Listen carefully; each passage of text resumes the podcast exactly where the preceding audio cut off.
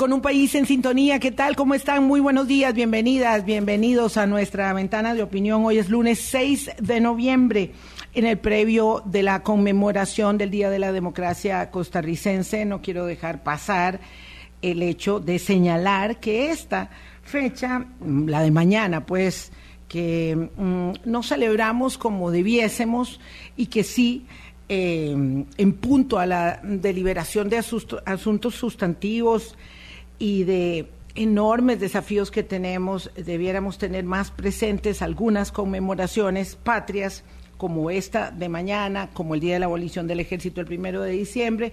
Lo cierto es que esperamos mañana poder hablar eh, sobre eh, la circunstancia desafiante de la democracia en nuestra región y también el viernes vamos a conversar sobre ese tema con el director del Estado de la Nación, Jorge Vargas Cuyel.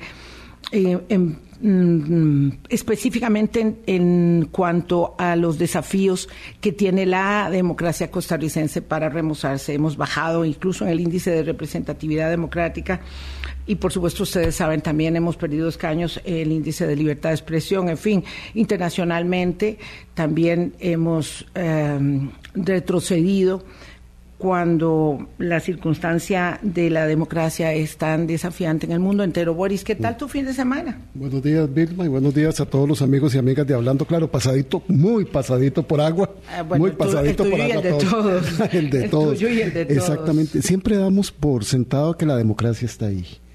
Cuando la evaluamos, la evaluamos muy fuerte cuando la criticamos, la criticamos desgarradoramente y muchas veces olvidamos también todos los beneficios que nos ha dado la democracia y que en esa en ese equilibrio que tenemos que hacer entre las oportunidades y los desafíos que nos da la democracia, Vilma, tenemos que defenderla. Tenemos que defenderla. Sí, eh, es, eh, claro, uno, ¿verdad? Lo dice fácil. Es difícil. Yo siempre planteo ahorita empezamos a hablar de nuestro tema económico del día de hoy. Estamos esperando a don Fernando Rodríguez, economista de la Universidad Nacional, que nos va a acompañar para hablar de eh, la última encuesta nacional de hogares y el índice de pobreza, y los índices de empleo y desempleo, etcétera. Con eso eh, yo vamos a empezar la semana. Eh, mm, bueno, yo creo que no lo he podido comentar, ¿verdad? Pero ahora que vengo del viaje a Cuba, que estuve una semana allá, eh, mm, me convenzo mucho más de que a nosotros los costarricenses, este, pues la democracia nos, nos costó poco, poco precio. Y entonces, claro, cuando hablamos de derechos en democracia, olvidamos muchas veces, muchas veces hablar de los deberes en democracia, de los deberes ciudadanos en democracia. Cuidar las libertades, porque es terriblemente doloroso asistir a la vida cotidiana de personas, sobre todo, claro, cuando uno tiene afectos. Yo tengo algunos amigos allá este, que tienen tantas limitaciones, tantas carencias, pero que además de encontrarse de cara a la insuficiencia de productos alimenticios y de bienes y de servicios y de suficiente este agua y suficiente energía eléctrica eh, y lo mínimo de los requerimientos eh, de artículos de primera necesidad. Además de todo eso vivir en el temor constante de ser observado, en el temor de ser criticado, de, de, de si una crítica genera una represalia, de bajar la voz, para hacer un comentario y de vivir en un sistema que se alimenta, tengo que decirlo con mucho dolor, se alimenta del temor. El temor fue eh, tan, tan efectivo en instalarse en la vida de las personas y es algo que resulta ser, eh, es cierto que es subjetivo porque hay mm. mecanismos de persecución, pero es muy subjetivo también, es como la percepción de la inseguridad que doña Laura Chinchilla decía un día que se tomó muy a mal que se hablara de este tema como una percepción, pero resulta que en términos de la seguridad, y eso antropológicamente demostrado, la percepción de la inseguridad, ¿verdad? Este, en el ser humano es altísimamente determinante porque activa eh, los mecanismos de la sobrevivencia, de estar alerta, de defenderse, de protegerse. Bueno, en términos de la pérdida de libertades, de de expresión, ¿verdad? Eh, eh, el, efecto del amedrentamiento es muy poderoso y la pérdida de las libertades se va consolidando, ¿verdad? Y con un régimen que no es democrático, evidentemente, eh, y que no quiere serlo y que no le conviene a quienes lo dirigen y resulta ser entonces muy, muy dramático. Y bueno, estar allá me permitió redimensionar un poco esto de las obligaciones nuestras, de los deberes que tenemos, más allá de los derechos que reclamamos. Y bueno, como mañana es el Día de la Democracia Costarricense, eh, puede haber debate sobre la fecha y sobre el momento y sobre si fue 1889 o mucho después, porque tuvimos evidentemente rupturas y momentos eh, difíciles. Obviamente nosotros pasamos por el enfrentamiento del 48, que, que es el, digamos, como la fractura mayor que vivimos, pero ahora que estamos tan polarizados, que estamos tan enfrentados, que reaccionamos, y eso me incluye a mí, digamos, coléricamente frente a la mm. frustración eh, enorme que nos causan las circunstancias por las que atravesamos. Lo cierto es que tenemos que pensar cuánto vale lo que tenemos, cuánto implica eso de obligación ciudadana para preservarlo. Y es que nosotros como generación Vilma nunca hemos vivido un cercenamiento de nuestras libertades individuales públicas bien cimentadas y garantizadas en la constitución política. Y es quizá por eso que respondemos o arremetemos cuando nos estamos dando cuenta de algunas amenazas muy evidentes este, amenazas que pueden convertirse en estructurales a las limitaciones de nuestras libertades.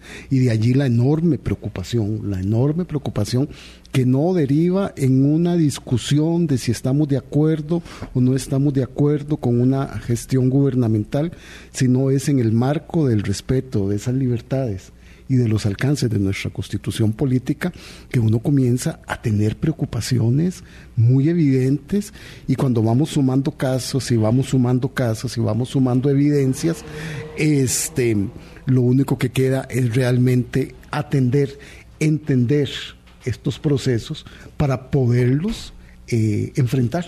Mm. Sí, tal vez lo más difícil para nosotros es que como yo digo que nos ha salido todo de gratis, entonces eh, no tenemos incorporado la dimensión. Eh, sí, el chip de trabajar para sostener la democracia, trabajar para mejorar la democracia, que eso implique un deber para nosotros es muy difícil de entender. Que eso implique una obligación y una responsabilidad que vaya más allá de ir a votar cada cuatro años, ¿verdad? ¿Cuánta gente con absoluta indiferencia ve el proceso electoral que se avecina, ¿verdad?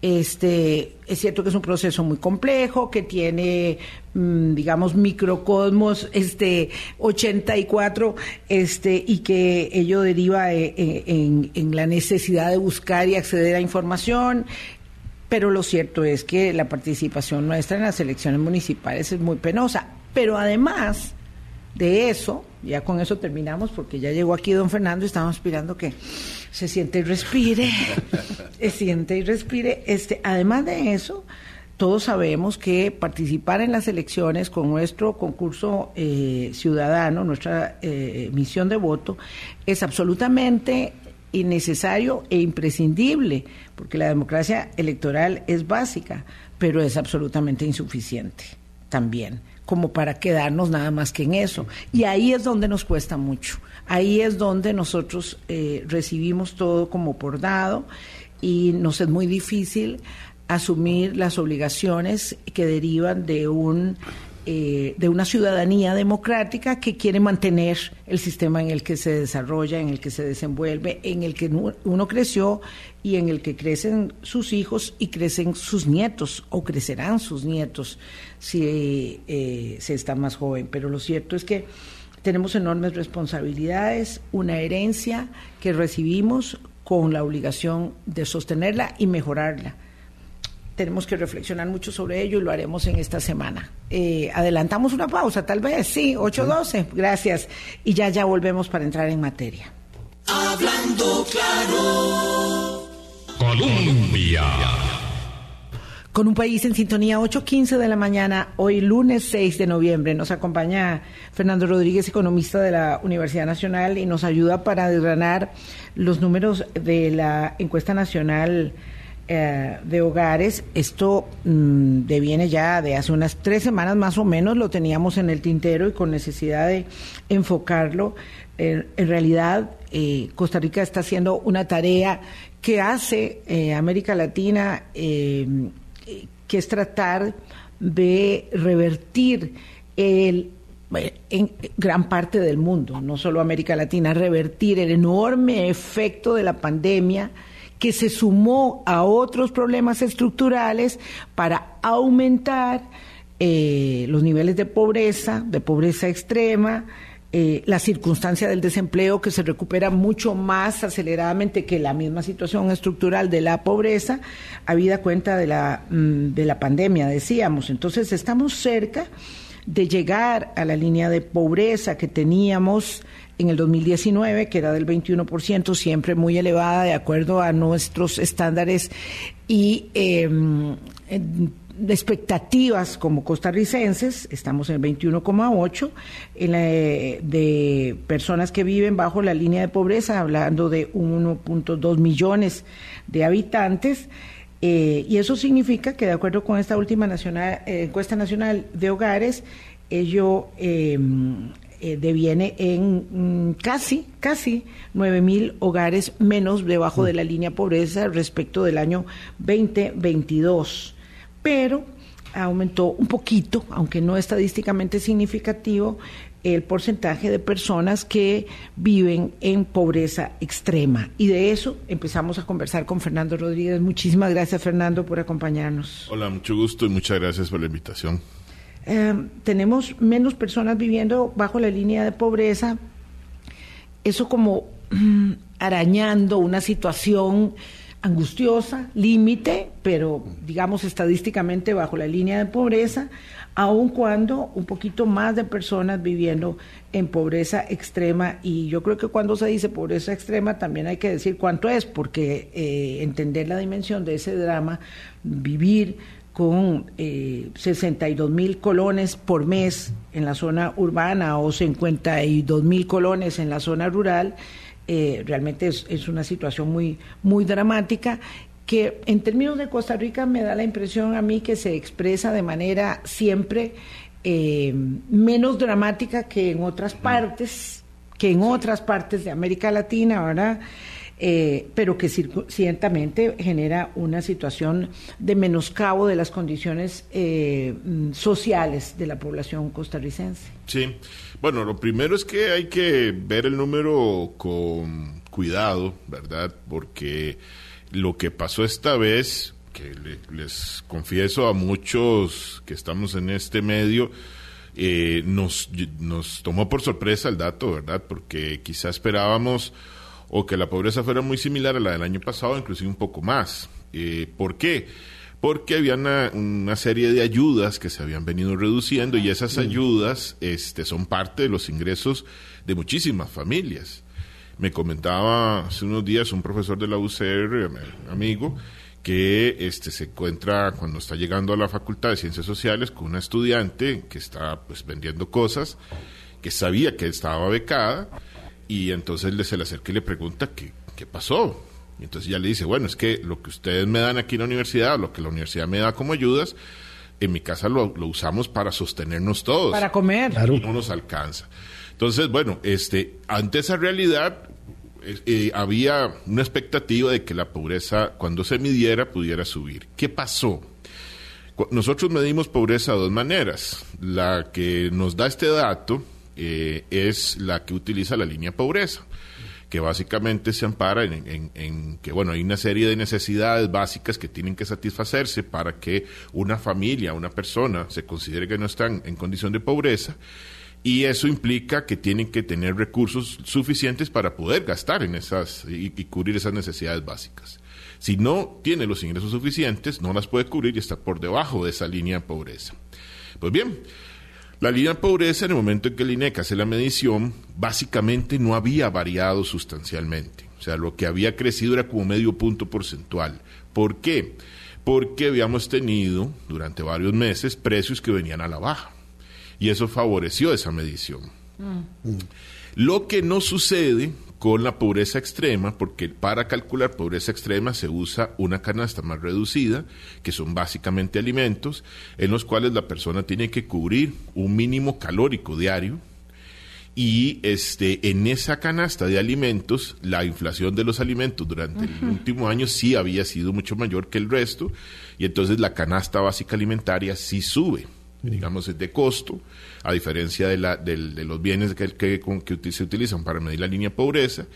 Y entonces cuando se hace la medición, la pobreza en general se reduce y la pobreza extrema se mantiene. Y esto, Fernando, como para poderlo entender bien, es que podría resultar engañoso medir la pobreza por el ingreso, porque si ese ingreso varía, ¿verdad? Aunque sea mínimo, entonces ya no estarían esas familias o esas personas bajo la línea de pobreza. Así es. Eh, eh, en esto hay un gran problema y es la, gente que vive cerca de esa frontera. En el límite de los ingresos. Exactamente, tanto por debajo como por encima, porque esas personas en una mínima reducción de sus ingresos, que insisto, los ingresos vienen de diferentes fuentes, no solo son ingresos salariales o producto del trabajo, sino que se toman ahí las ayudas que reciben. Si esas personas reciben un poquito menos, inmediatamente caen por debajo de la línea de pobreza, o si reciben un poquito más, quedan por encima. Pero igualmente, si esa línea de pobreza empieza a subir más rápido de costo, vamos a tener más gente por debajo. Entonces hay un grupo de gente que en este, que en este caso yo diría que está en riesgo, digamos, de caer en condición de pobreza si la inflación empieza a acelerarse y el costo de esa canasta de bienes y servicios que se utiliza empieza a subir un poquito más rápido. Porque si los ingresos de la familia subieron, la canasta, se, digamos, los bienes de la, y servicios de que se utilizan para medir la línea de pobreza se mantuvo en, términos generales, subió muy poquito, y eso permitió que mucha gente brincara por encima de esa línea. Pero están ahí. que no significa, como política pública, ¿verdad? que no estén bajo la línea de pobreza, que sea población que tiene que ser atendida. Ah, no, y mucho menos pensar que a partir de ahí empieza lo que llamamos mm. clase media, ¿verdad? Que es un error, digamos, eh, muy común, que la gente dice, bueno, tengo la clase alta en los, en, los niveles más altos de distribución del ingreso, la, la pobreza en la parte más baja y en el medio está una enorme clase media, porque en realidad no lo es. O sea, lo que tenemos es un montón de gente en lo que ahora y, con más claridad llamamos eh, personas en condición de vulnerabilidad económica que gente que puede sufrir un problema que no que digamos de este tipo que se queda sin trabajo que pierde un ingreso y que inmediatamente puede empezar a tener otras dificultades. Ni qué decir además que y esto es un problema social que, que se ha abordado muy poco, en un núcleo familiar normalmente hay un jefe, una jefa de hogar, que es el que mantiene los ingresos, y si esa persona no distribuye sus recursos de manera equitativa entre su núcleo familiar y decide ir a encerrarse en un bar o este, cae presa, digamos, de alguna adicción y utiliza gran parte de sus ingresos este, en, ese, en, esas cosas, pues esa, esa, familia supuestamente no está en pobreza, aunque en, a lo interno su núcleo familiar sí podría estar sufriendo esos problemas. Entonces, eh, las estadísticas siempre esconden estos problemas y por eso hay que verlas con cuidado. Y ahora es mejor hablar de pobreza y vulnerabilidad y ahí sí el número es mucho mayor que 20. El número de vulnerables. Ah, sí, claro. Sí, sí, sí. Eh, claro, porque si se dice en esta encuesta nacional de hogares, se establece que en Costa Rica un 72% de los hogares son calificados como hogares no pobres, es un enorme universo y uno diría, bueno, e, este, eh, la circunstancia deviene en que eh, el 28%, ¿verdad? De las personas están en esa situación donde está la pobreza, la pobreza extrema y una situación de vulnerabilidad grave. Bueno, o severa. Sí, más, grave que en, otros casos, porque, pero además usted acaba de tocar un punto interesante. Normalmente medimos esto con las familias. Pero resulta que este, las familias en condición de pobreza normalmente son más grandes. en, los deciles, en el decil superior o en los percentiles más altos de ingresos, donde están las personas de mayores ingresos, el tamaño de las familias se reduce, o sea, es más, es más reducido. Entonces, cuando nosotros trasladamos esa medición de familias a personas, el número ya no es un 21 y pico por ciento, sino un 28 como usted decía, ¿verdad? Entonces sí, prácticamente una tercera parte de nuestra población, casi una tercera parte, sufre digamos, está en condición de pobreza y de ahí además hay una parte importante en condición de vulnerabilidad. Estas personas en condición de vulnerabilidad siguen siendo candidatas a ayudas públicas, siguen siendo candidatas a una demanda importante de servicios públicos. No tienen otra opción si, por ejemplo, los servicios de educación se reducen. No tienen otra opción si, por ejemplo, los servicios de salud se reducen, los servicios públicos. Este, no tienen muchas opciones para adquirir viviendas si no las tienen a través de ayudas públicas. Entonces son grandes demandantes de, los servicios que el Estado da también. Esto, ¿cómo se interpreta a la luz de los porcentajes que bajan respecto del desempleo? Porque ahí hemos ido mejorando, ¿verdad? El efecto rebote y la redimin...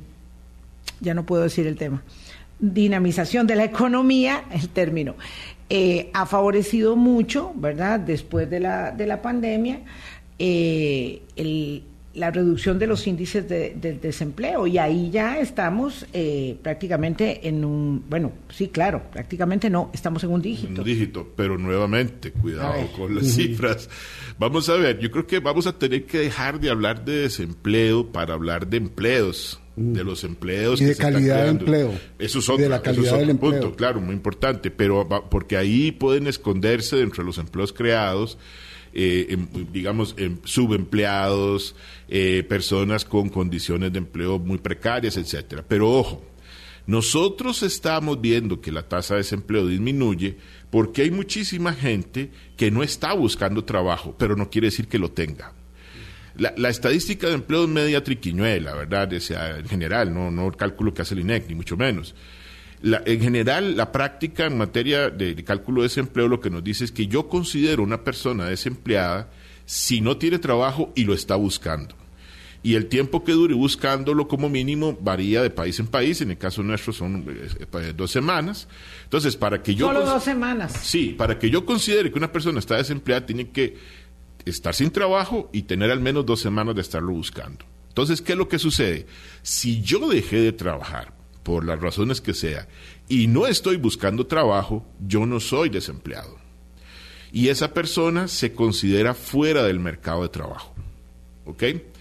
En nuestro país lo que ha estado sucediendo es que este número de personas que no trabaja y no busca trabajo y que está fuera del mercado de, trabajo ha venido creciendo. Entonces, lo que nos queda es un grupo cada vez menor de gente que sí está buscando trabajo y no lo encuentra. Y por eso el desempleo se está disminuyendo. O sea, el porcentaje de personas que no encuentran empleo viene cayendo porque cada vez tenemos un número mayor de personas que anda buscando trabajo y no lo encuentran.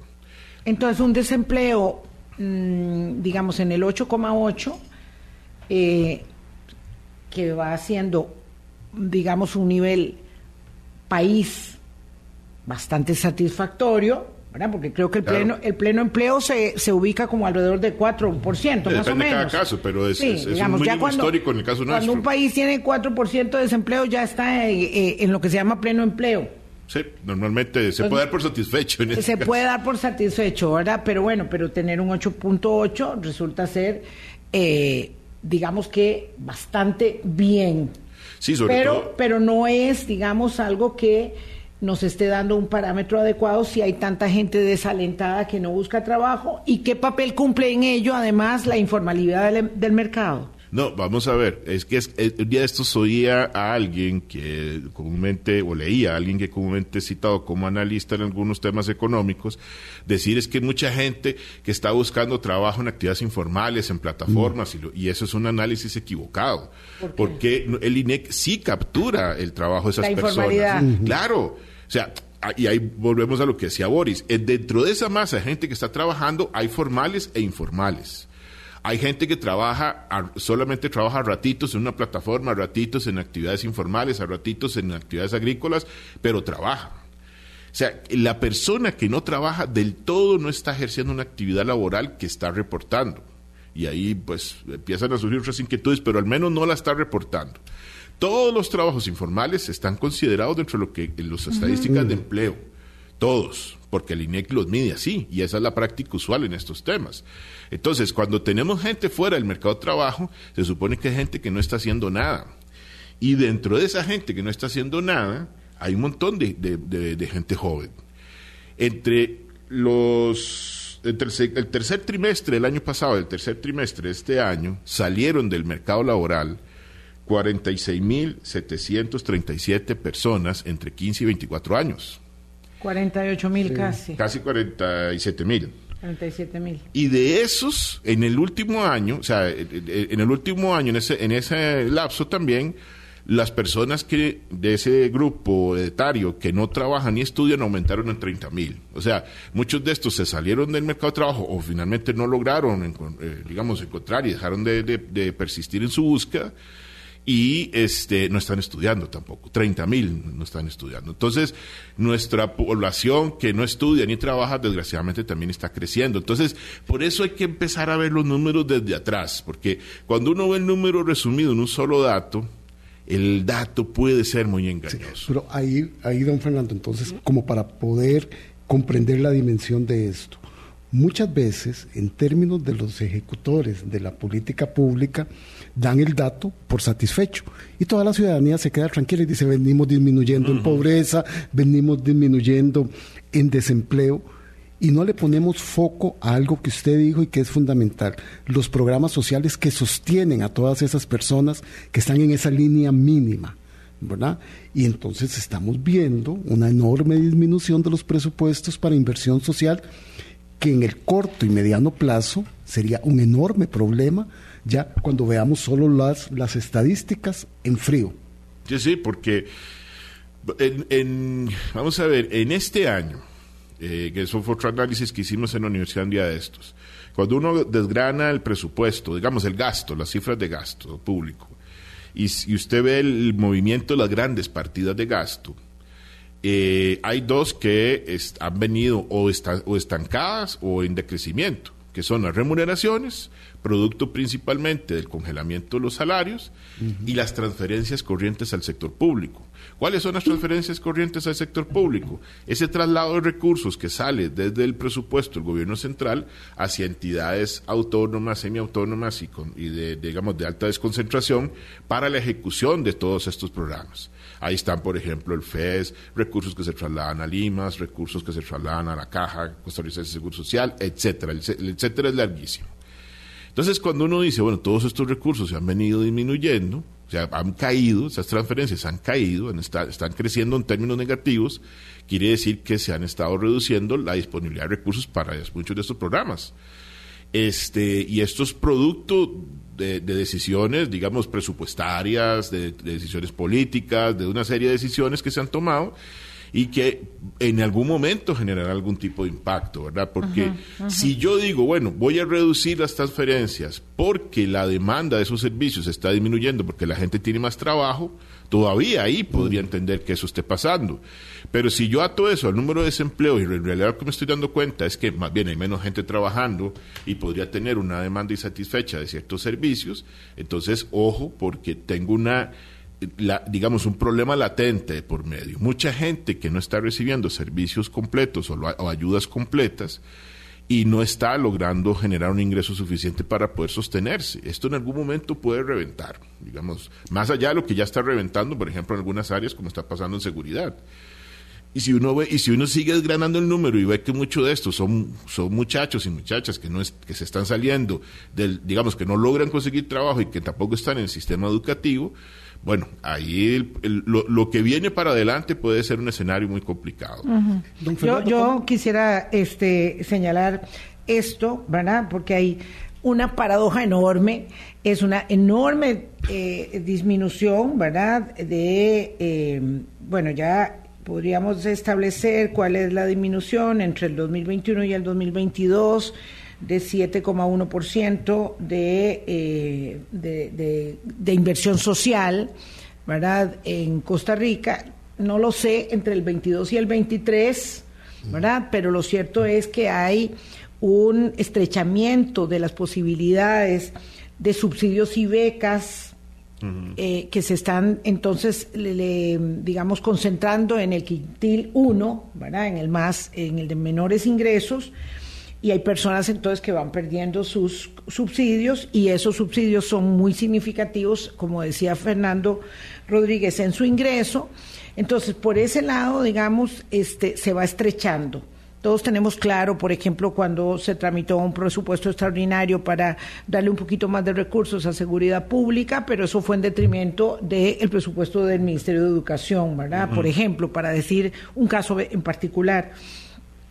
Pero eso resulta ser muy paradójico cuando los números fiscales del país son muy buenos. Entonces, empezamos a tener los resultados de la faja que nos tuvimos que apretar con la reforma fiscal del 2018. Ahora tenemos los resultados, las calificadoras de riesgo dicen, no, ustedes están muy bien, están muy disciplinados, están contrayendo el gasto público, pero eso significa que estamos limitando la inversión social en contra de lo que dicen los organismos financieros internacionales que debe hacerse ahora en este tiempo en América Latina, ¿verdad? Particularmente porque aquí es donde estamos. Y hay una gran paradoja en esto. Eh, tener muy buen desempeño fiscal, pero una limitada inversión social, una insuficiencia de recursos para seguridad pública, ya eh, me refiere don Álvaro Ramos, que es un acucioso de los números, que hemos tenido eh, el fin de semana más violento de la historia costarricense con 17 homicidios. Este fin de semana, 17 homicidios. Entonces, los que no trabajan, los que no estudian, la limitación de inversión social, la limitación de recursos de seguridad pública y por otro lado, muy buen desempeño fiscal, aplausos de las calificadoras de riesgo sobre eh, la situación de Costa Rica. ¿Cómo se yo, yo, eso lo, resumo en una frase que entiendo dijo Jorge Vargas Cuyel en este mismo programa, ¿verdad? Que uno puede bajar de peso cortándose una pierna. este, y yo creo que ese no es el, el, sentido de la política fiscal. La política fiscal no tiene como objetivo primordial el equilibrio macroeconómico. El equilibrio es una condición necesaria, es una condición deseable, como ustedes la quieran poner, pero la política fiscal está ahí para lograr otras cosas. Y nosotros, creo yo, lo que estamos viendo es cómo transformamos lo que en su momento fue casi una crisis fiscal en una crisis social.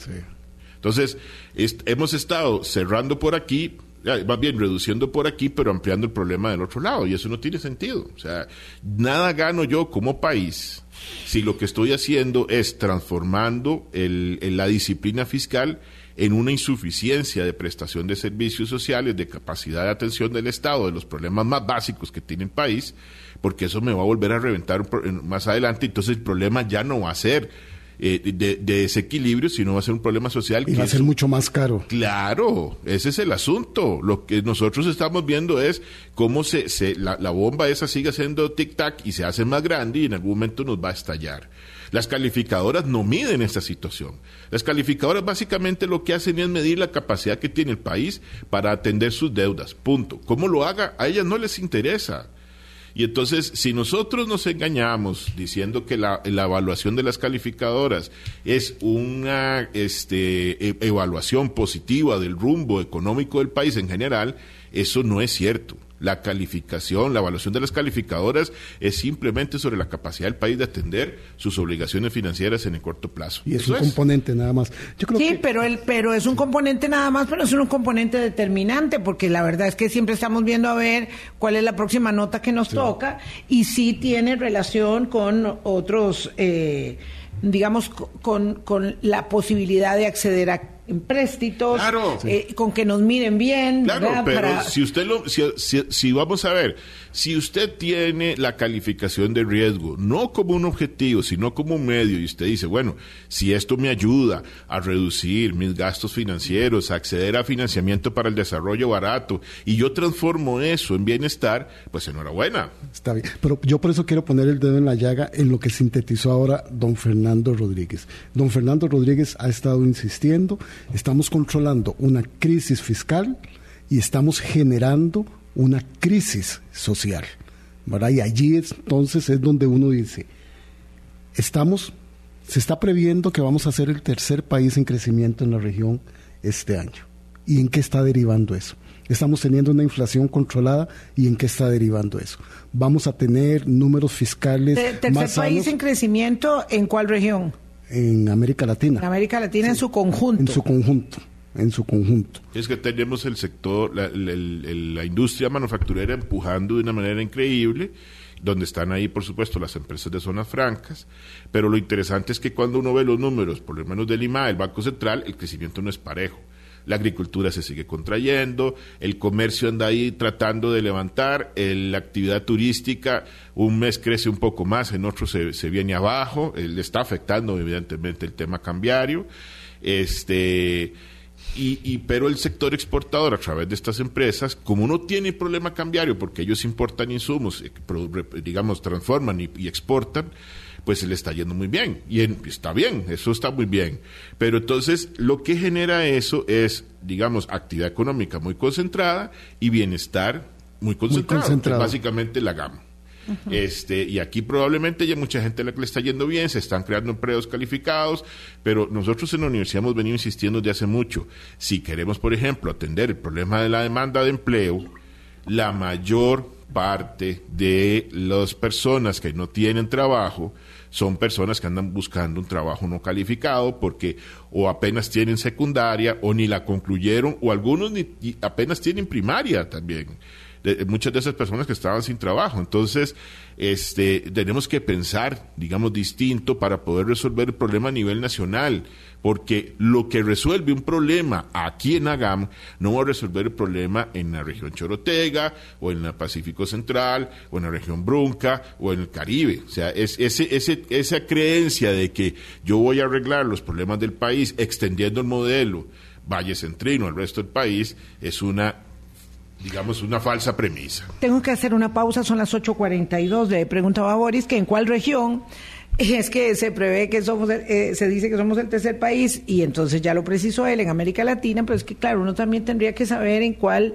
eh, en cuál liga está jugando y el crecimiento de América Latina es bajísimo para el año 2023. Eso es lo que es necesario precisar, es que tenemos unos eh, unas enormes distorsiones, ¿verdad?, respecto de las posibilidades de crecimiento en el barrio en su conjunto. Y ahí es donde nosotros, país perteneciente a la Organización para la Cooperación y el Desarrollo Económico, ¿verdad?, eh, donde hay 38 en el club, tenemos que vernos en ese, en ese otro ranking y ahí las cosas son muy, muy diferentes. Ah, tengo que ir a pausa, me dice don Álvaro Ramos, que no son 17, son 18 homicidios este fin de semana, el más violento de la historia del país. Ya venimos. Hablando claro. Colombia. Con un país en sintonía, 8.44 minutos de la mañana. Ladran Sancho, porque, claro, seguimos cabalgando. tenemos 16 años, hablando claro, y vamos para 17. Y si contamos la primera etapa, pues iríamos casi a 21. A, 21, sí. Imagínense, este, claro, un día descansaremos como todos los demás, pero todavía no. Todavía no. Fernando Rodríguez es eh, economista de la Universidad Nacional y nos ayuda a entender esa circunstancia. Un país como el nuestro que tiene eh, un mejoramiento que no debe perder la disciplina, obviamente, porque eso es como hacer dieta y luego efecto rebote, entonces hay que tener mucho cuidado, pero que tiene un enorme desafío en términos de mantener eh, el pacto social, ¿verdad?, de eh, asistencia, de beneficio mm, para el crecimiento y el desarrollo, cómo hace para repito, no perder esa disciplina fiscal, pero seguir apuntalando eh, los pilares de la salud, de la educación y en este momento crítico de los recursos para la seguridad, porque cuando yo veo que hacen una, una apuesta mínima que es quitarle un impuesto de valor agregado al OIJ y el ministro de Hacienda dice, no, yo puedo vetar eso, lo puedo vetar, que es una cosa muy pequeña y que probablemente sea una cosa, digamos, que eh, rigurosamente hablando, en términos de un economista, sea una distorsión del modelo, ¿verdad? Porque lo es, eh, pero que es un, una ayudita al OIJ. Sí, sí. Este, eso plantea de verdad muchas dificultades, Fernando. Sí, sí. Es que en estas cosas hay que entender que los procesos de ajuste tienen una velocidad. Eh, yo no puedo pretender que voy a resolver un problema de un tamaño medianamente grande en dos años. Porque entonces para poder hacerlo voy a tener que hacer un ajuste muy violento. Lo que tengo que hacer para poder vender un ajuste es tener una política creíble y un proceso que se pueda sostener a lo largo del tiempo. Lo otro es que los ajustes en estos temas se pueden combinar de muchas formas. O sea, yo lo he hecho principalmente ajustando por el lado del gasto. Pero ¿a qué complicado? Eh, no, lo, no lo he logrado, digamos, hacer del todo o me, me, he tenido que recostar algunas cosas porque sigo teniendo el problema que sigo gastando cada vez más plata en intereses.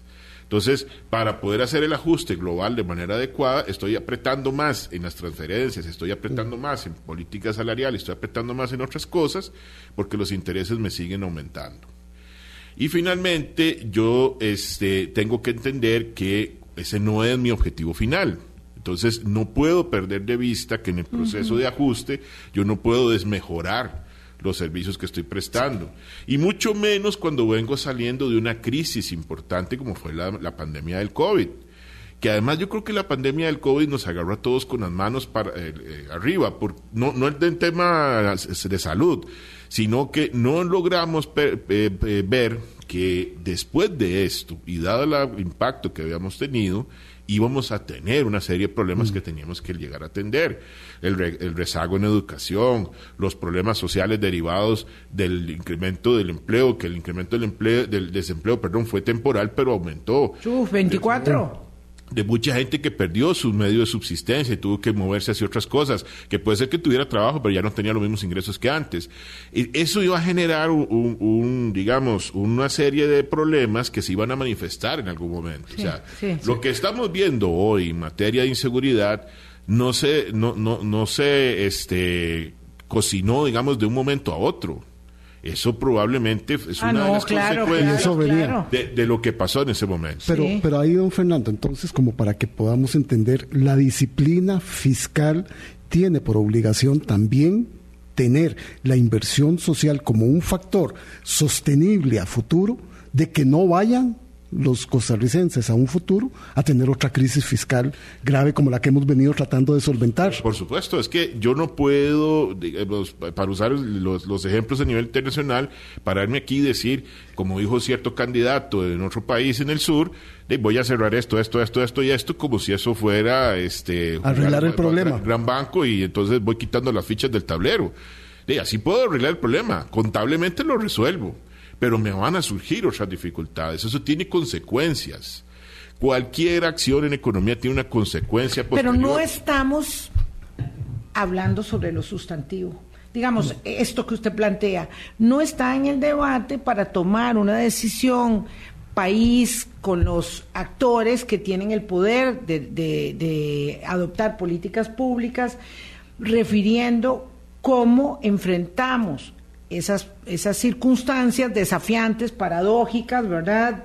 Este, para decir, bueno, ok, este es un momento en donde pausa, decidamos por qué camino vamos, sino que vamos tomando decisiones así sueltas, muchas veces sin consultas, eh, con los sectores, con una gran desarticulación, con una gran fragmentación política, con mucha confrontación ¿verdad? A, un poco a golpe, como, se, como es la relación, por ejemplo, entre el Ejecutivo y el Legislativo, que es muy de choque, lo cual nos impide, y a los ciudadanos ni qué decir, porque no sabemos de estos temas, nos impide eh, que las decisiones sean ponderadas, mesuradas y de acuerdo, digamos, al bien común con el menor impacto posible, sabiendo que es inevitable el impacto.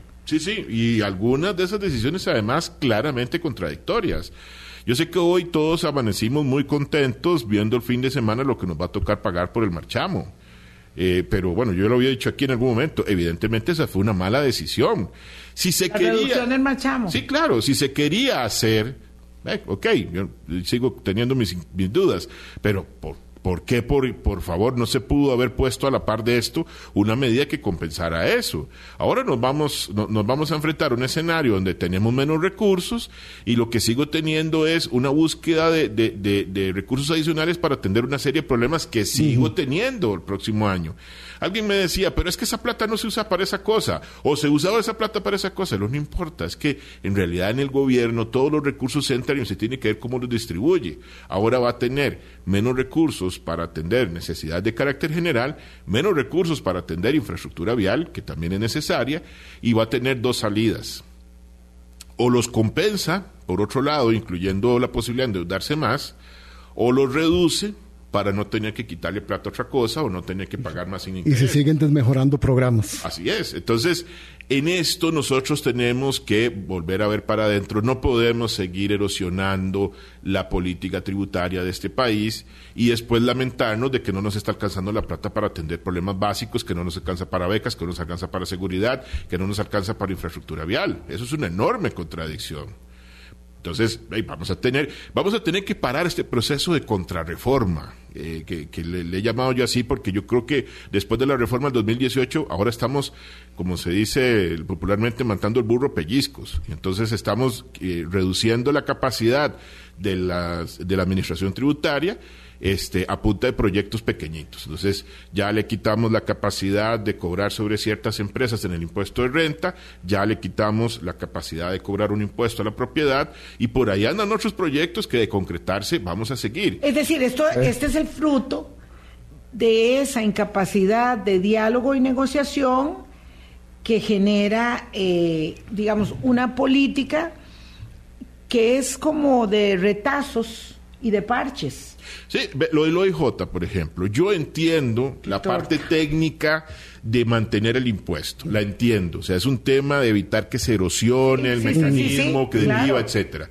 Pero esto entonces se resolvía diciéndole al OIJ, ok, tenga, aquí está la... No me, no me eh, no, me, no me quite el impuesto, no me mete esa exoneración. Pero tenga esta compensación. Yo se lo compenso, claro. Contablemente es lo mismo, ¿verdad? Pero no pierdo el mecanismo. Porque cuando se introdujo el impuesto valor agregado a las compras públicas, la idea no era recaudar más. La idea era que eh, evitase, evitásemos erosionar el mecanismo y tener mecanismos de trazabilidad que impidan, digamos, la, la, ilusión y la evasión. Es así, ¿verdad? Exactamente. Claro, entonces uno dice, rigurosamente hablando, eh, el punto de Hacienda es válido, pero el otro punto es tan o más válido y es que se requieren más recursos y es imposible obtenerlos. Pero entonces en efecto, estamos haciendo una política pública de parches y retazos porque no nos entendemos, porque nos eh, enojamos, nos gritamos, eh, nos confrontamos. Les pongo otro muy rápidamente. Rapidísimo, que nos vamos. El tema de, de, las ayudas a pequeñas empresas. Por ahí, y con muy buena voluntad, yo sé que se aprobó un proyecto para reducirles el impuesto de renta. Eso es una muy mala decisión yo prefiero darles una ayuda que pase por el presupuesto y les, doy, les, entrego un subsidio.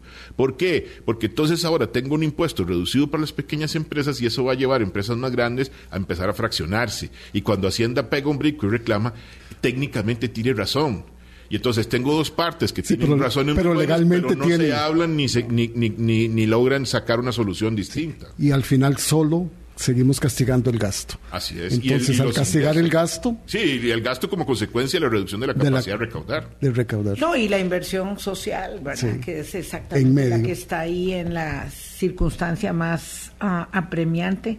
¿Por qué? Porque no se van a reducir los salarios, las pensiones, ¿verdad? Esas ah, transferencias significativas que, que constituyen eh, el grueso de, la inflexibilidad del gasto.